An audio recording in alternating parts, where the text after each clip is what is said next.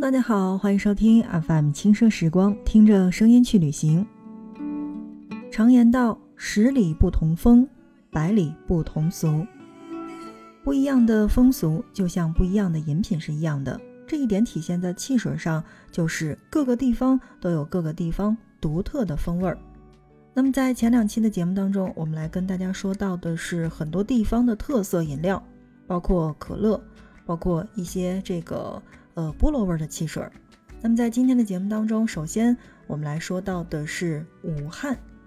说到武汉，大家想到的是哪一种汽水呢？去过的或者本身就是武汉人的，大家一定都知道，叫做二厂汽水。夏日里的武汉三镇素有火炉之称。那对于老武汉人来说，既然火炉的温度是他们改变不了的。那么就只有改变自己的温度来消暑了，而喝一瓶二厂汽水就是改变自己的温度的绝好办法。二厂汽水之所以以“二厂”一词来进行命名，这是其过去的生产厂家为国营武汉饮料二厂。该厂的前身是始建于1921年的合力汽水厂，合力汽水厂是一家英资企业。其生产的合力汽水在武汉当地也是广受欢迎。一九三八年，来自汉口的商人刘耀堂从英商手中买下了合力汽水厂。一九五二年，合力汽水厂成为了国营企业，厂名被改为国营武汉饮料二厂，饮料的品牌也由原来的合力牌改为了叫做滨江牌。滨江牌汽水就是后来武汉人熟知的。二厂汽水，二厂汽水有橘子味儿、香蕉味儿、柠檬味儿等多种口味儿。那这些瓶子装的各种各颜色的汽水呢？天热时呢能防暑降温，佐餐时能开胃下饭。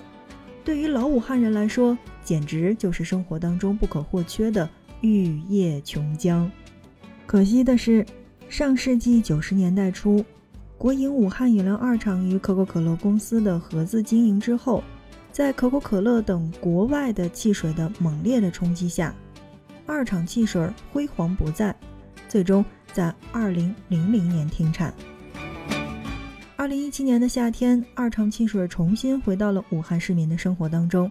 一听到记忆当中的老味道又回来了，很多武汉市民纷纷前往销售地点排队购买，一时间颇有。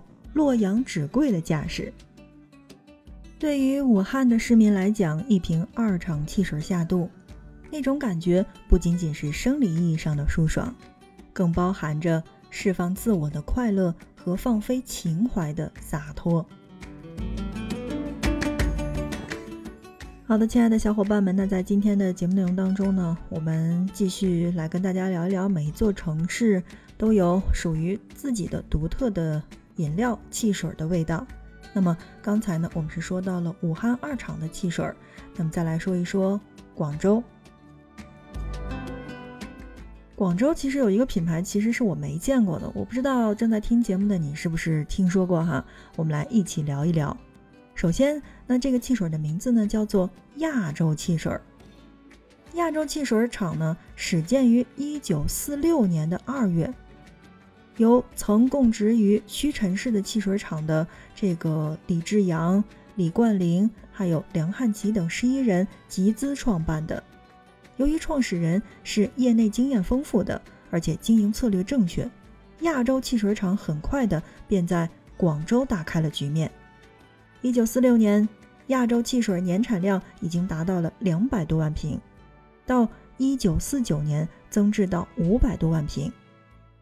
够气够味儿的亚洲汽水已经成为了当时广州市面上的唯一的甲级汽水。新中国成立之后，那么亚洲的汽水厂呢，于一九五六年进行了公司合营改制。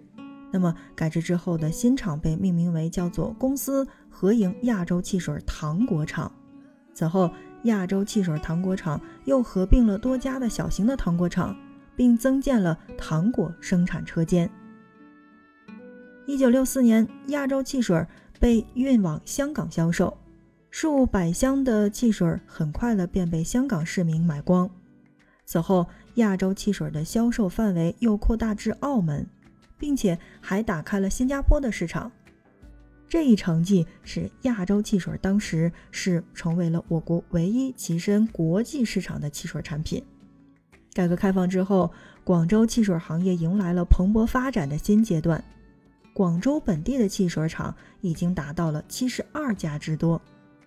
为了能够在激烈的竞争当中去力压群雄，亚洲汽水厂开始从民主德国、联邦德国、瑞典、美国等国引进了新的生产线，有效地提高了自身的生产能力。此外，亚洲汽水厂还积极地在全国各地建立分厂，积极扩大产品的销售渠道。一九八七年十一月，亚洲汽水厂改组成为了亚洲饮料集团公司。新集团公司的进一步提高了亚洲汽水的市场竞争力，同时也为日后深化国际合作奠定了基础。一九九三年七月，亚洲饮料集团公司与百事可乐公司合资成立了百事亚洲饮料有限公司，其中中方占股百分之四十，美方占股百分之六十。但是，与百事可乐的合作不仅未给亚洲汽水带来新的进步，反而导致了经营业绩的下降。二零零二年，亚洲汽水终止了其与百事可乐的合资关系，并改为中国亚洲饮料有限公司。二零零九年五月，该公司被香雪制药收购之后，更名为香雪亚洲饮料公司。时至今日。亚洲汽水依然是广州人心目当中永恒的经典。亚洲汽水的历史已经融入了广州城的血脉当中，成为了广州城永不褪色的味觉图腾。常言道：“十里不同风，百里不同俗。”不一样的风俗就会有不一样的饮品。这一点体现在汽水上的就是，中国很多地方都会有各自风味的不同的汽水类型。除了刚才我们用三期的节目当中介绍到的七个著名的地方的这个饮料品牌之外，还有全国各地小有名气的汽水也有很多很多。比如说像哈尔滨的大白梨、西安的冰峰、四平的红宝来，包括阳泉的威尔康、太原的太钢、沧州的苍冷，还有乐山的峨眉雪，包括我们呼和浩特的大窑嘉宾、佛山的。真真荔枝味汽水等等，都凭着自己的口感上的魅力，积攒了较高的人气，收获了一众粉丝。说到了这个我们呼和浩特的这个大窑嘉宾哈，很多人都没见过，也很多人都没喝过。那么如果你没见过的话，其实呢，去可以看一下这个综艺节目《亲爱的客栈》的第二季，也就是。刘涛老师带着这个整个的《亲爱的客栈》的这个团队，在内蒙的这一期节目当中，应该是前两季桌子上面就放到的是这个大窑嘉宾。然后你看着这个弹幕说：“哎，他们喝的是啤酒吗？他们喝的是什么？”然后很多的这个弹幕的就回复说：“那是呼和浩特的大窑嘉宾。”好吧，在节目当中为我们内蒙古的产品打打广告。呃，说到的这些饮料，其实也确实是。除了我们在这三期节目当中说到的这个著名的这几个品牌、著名的这几个地点之外，你比如像，嗯，我们在节目当中带到的西安的冰峰，其实也算很好喝的。然后包括哈尔滨的大白梨，我觉得也不错。而且我喜欢这个哈尔滨的这个大白梨的这个瓶子。嗯，你要说有没有什么特点的话，其实那我觉得是北京的这个北冰洋是更有特点一些。但你要说大气的话，我觉得所有的饮料上面给到我的印象最深刻的，应该就是这个广州的亚洲汽水的这个瓶子了。我觉得它的这个做法呢，是当时来说特别大气的。那还有就是刚才我们说到的这个武汉的这个二厂的这个饮料，这个二厂的这个饮料呢，更趋向于我们现在看到的这个玻璃瓶装的这个饮料的商标。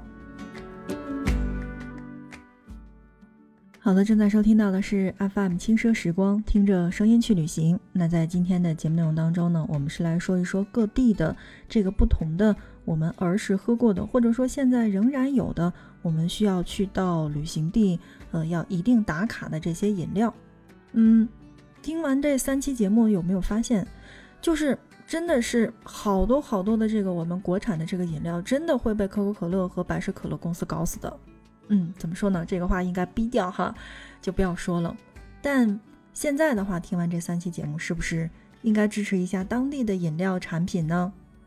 因为我们不仅是去旅行地去打卡当地的汽水的，而且这些汽水对于当地人来说，那真的是满满的回忆。这些品牌特别老的汽水，老到是我们好多好多人加起来都比不了的年龄。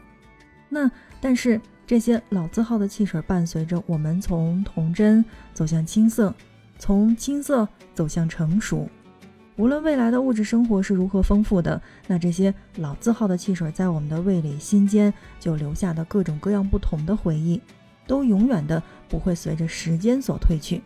那么在今天的节目当中，我们来跟大家一起聊到的是我们在国内每一个城市都有的这些从小喝到大的专属饮料。那不知道有没有你的城市，有没有你喝过的饮料呢？好的，那看看时间，我们今天的节目就跟大家来聊到这儿吧。我们用三期的内容来跟大家说到的是这些好喝的饮料。那如果我们在二零二零年的时候，如果想出去玩的，尤其是因为疫情，我们需要在国内来进行玩耍的话，不妨来去打卡这些各个城市的饮料吧。那在节目的最后呢，还是同样的话语。那如果你觉得我们的节目还不错的话，欢迎分享给其他的小伙伴。那么当然，如果你觉得我们的节目当中还有哪一些是要改进的，你可以给我们的下方来进行留言，我们会及时的改正。那你的订阅和分享是对我们节目的最大的支持。OK，那今天就是这样了，感谢大家的收听，我们下一期不见不散。